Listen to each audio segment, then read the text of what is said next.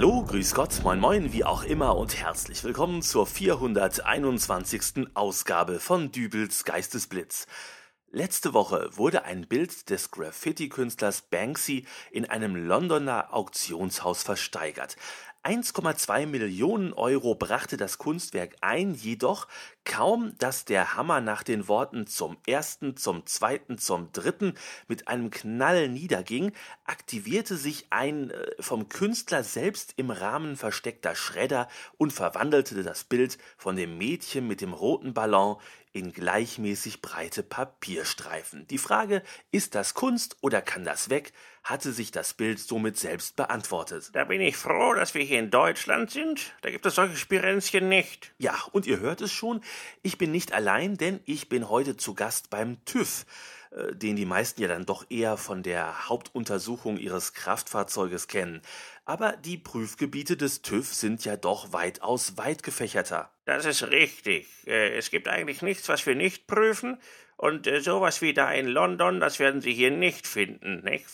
Versteckter Schredder im Rahmen, äh, also wirklich. Herr Möppmann, Sie sagen also, ein Kunstwerk wie das von Banksy wäre in einem deutschen Auktionshaus nicht versteigert worden? Seit dem 01.01.2018 sind zu versteigernde Kunstobjekte der Kunstprüfstelle des TÜV vorzustellen. Der Sachverständige prüft hierbei das Werk auf Herz und Nieren äh, ab einer bestimmten Anzahl bzw. einer gewissen Schwere von festgestellten Mengen wird das Prüfobjekt vorübergehend aus dem Verkehr gezogen. Der Eigentümer hat natürlich die Möglichkeit nachzubessern. Geschieht dies nicht innerhalb einer Frist von 14 Tagen, sind wir im Sinne der allgemeinen Sicherheit dazu verpflichtet, das Kunstwerk schlimmstenfalls stillzulegen. Das klingt interessant und um es auch den Hörern mal näher zu bringen, was es mit einer solchen Prüfung durch Sachverständige auf sich hat, haben wir uns ja auch hier in der Kunstprüfstelle eingefunden und Sie haben freundlicherweise auch hier mal ein paar Prüfobjekte gleich aufgebaut. Ja, da haben wir hier sofort einen Klassiker. Diese Dinger, die sind ja früher in Massen bei Kunstauktionen versteigert worden. Äh, ich frage mich nur, wer sich sowas in die Wohnung hängt, das ist im Prinzip unverantwortlich. Ja, gut, das ist jetzt äh, ein Van Gogh, die berühmten Sonnenblumen, die der niederländische Maler hier in Ölfarben. Ja, da sagen Sie es. In Ölfarben. Van Gogh ist 1890 verstorben. Sie können es also ruhig sagen, was das wirklich ist. Äh, das. Ich verstehe jetzt nicht ganz. Das ist nicht Ölfarbe, das ist Altölfarbe. Jetzt frage ich Sie, wo bewahren Sie Ihr Altöl auf? Also, äh, eigentlich habe ich überhaupt kein Altöl in meiner Wohnung. Genau, aber nur weil da vor über 100 Jahren einer ein schönes Bild mit Sonnenblumen gemalt hat, hängt man sich doch kein Altöl ins Wohnzimmer. Äh, Stellen Sie sich das mal vor. Sie laden Ihre Freunde zum Essen ein. Nach dem Hauptgang geht einer der Gäste den Flur zur Toilette lang und fragt, ist das ein Van Gogh?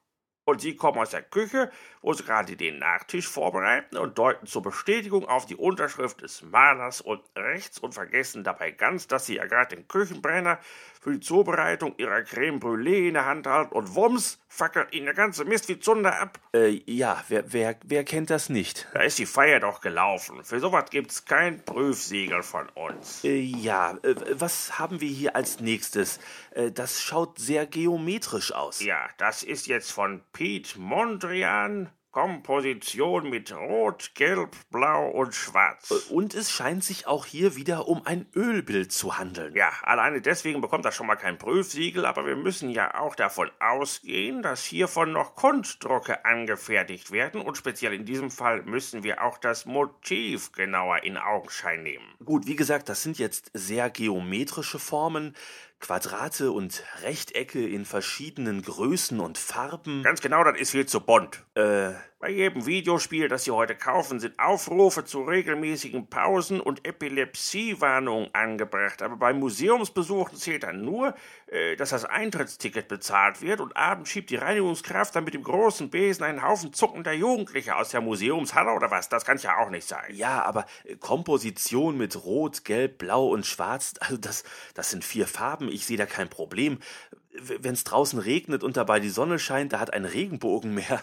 Und jetzt möchten Sie, dass ich den deutschen Wetterdienst verklage, weil draußen überall Regenbögen ohne Zulassung am Himmel hängen oder was? Mir scheint, Sie nehmen unsere Arbeit hier nicht ganz ernst. Nein, nein, ich wollte Ihnen da jetzt nicht zu nahe treten. Ja, das will ich meinen. Äh, apropos zu nahe treten, Hier müssen Sie jetzt mal ein bisschen aufpassen. Hier wird schon nachgearbeitet. Das ist jetzt hier eine Leihgabe aus dem Vatikan.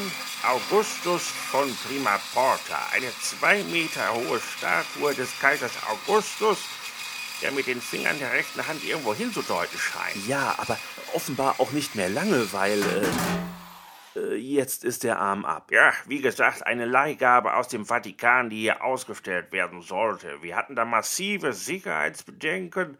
Langer ausgestreckter Finger, sowas geht schnell ins Auge, wortwörtlich. Äh, da haben wir dann erstmal ein rotes Fähnchen für die 14-tägige Frist zur Beseitigung der Mängel angebracht, aber offenbar hat der Papst wohl gerade Besseres zu tun, als sich mit dem TÜV auseinanderzusetzen.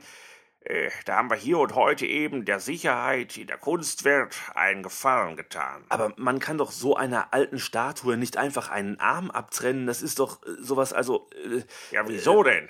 Die Venus von Milo, die hat keine Arme mehr. Bei der großen Sphinx von Gizeh fehlt die Nase. Ja, aber die hat doch nicht der ägyptische TÜV weggeflext. Da sind die geschichtlichen Aufzeichnungen leider sehr lückenhaft. Herr Möppmann, ich danke Ihnen für das Gespräch. Bitte sehr. Ja, ähm, ein kurzer Hinweis noch in eigener Sache. Dübels Geistesblitz ist ab sofort auch über die Streaming-Plattform Spotify verfügbar. Wer mag, kann den Podcast nun also auch über seine Spotify-App hören. Und wer nicht mag, der hört mich halt wie gewohnt mit seiner Podcast-App auf dem Rechner oder wie auch immer. Also, vielen Dank fürs Zuhören. Wir hören uns wieder in der nächsten Ausgabe von Dübels Geistesblitz. Bis dahin, alles Gute, euer Dübel und tschüss.